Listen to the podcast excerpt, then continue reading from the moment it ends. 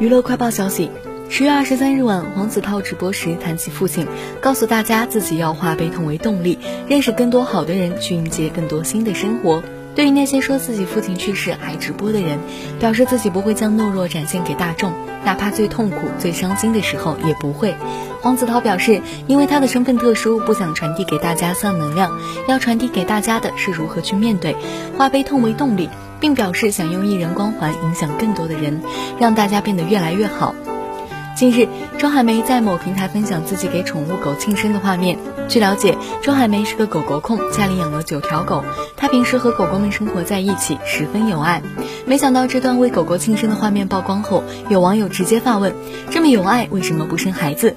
随后，周海媚直接下场回怼：“与你何干？”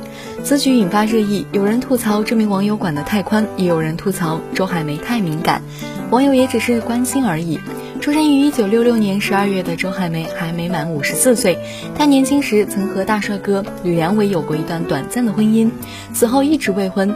当年演《倚天屠龙记》曾被称为最美周芷若。